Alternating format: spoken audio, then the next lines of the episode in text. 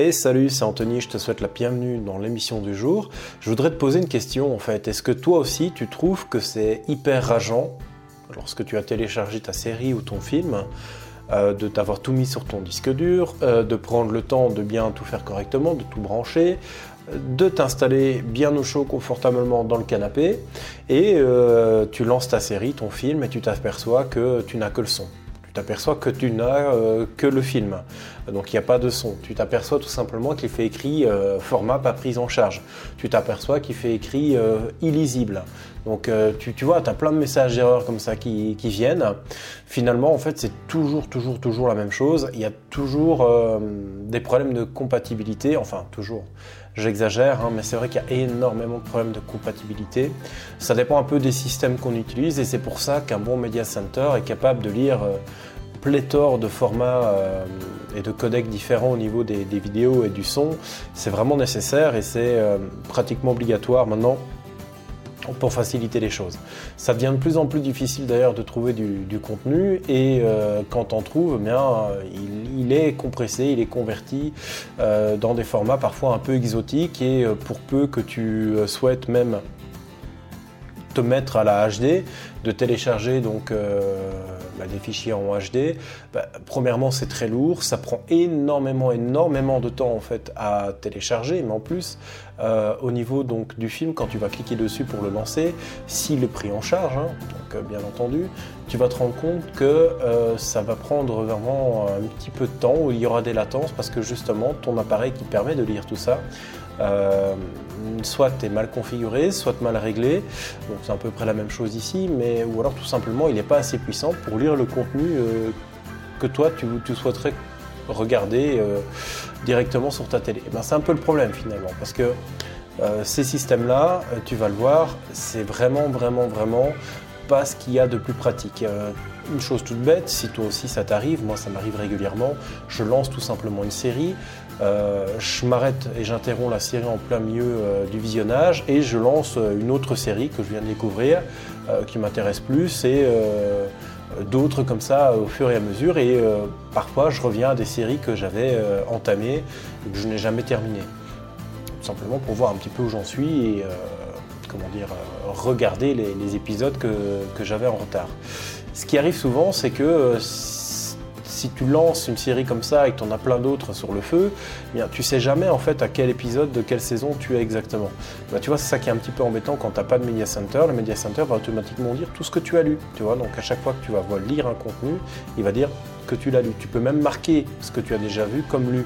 Par exemple, si tu importes toute une bibliothèque de médias, effectivement, euh, dans, euh, dans ton disque dur et sur le Media Center, bah, tu vas te rendre compte que euh, il y aura plein de contenus que tu as déjà vu, mais euh, le Media Center te proposera euh, de lire du contenu. Mais tu pourras le marquer comme lui aussi, comme ça, euh, tu n'auras plus dans les suggestions des films que tu peux encore regarder.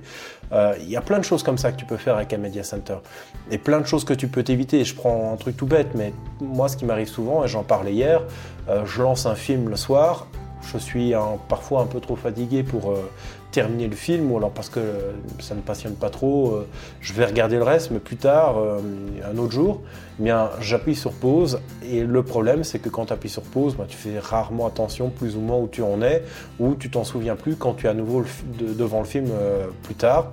Tu lances, tu cliques et tu t'aperçois en fait tout simplement que tu es obligé de prendre ta télécommande et d'aller d'aller automatiquement en fait jusqu'à euh, la comment dire à la timeline en fait où tu t'étais arrêté. Et ça tu dois souvent passer avec les boutons euh, avance rapide tu vois sur les télécommandes. C'est un peu fastidieux quand même.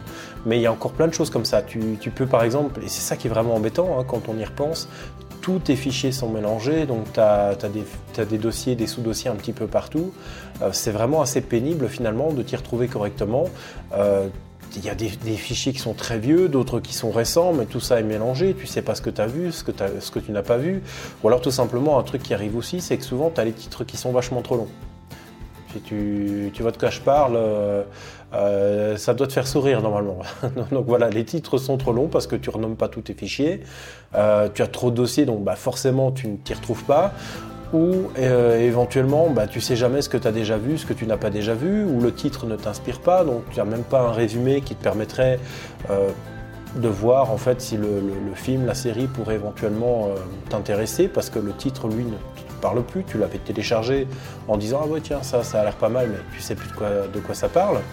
Tu n'as pas non plus un système de cotation, donc tu sais pas plus ou moins si le film risque ou a des chances de te plaire.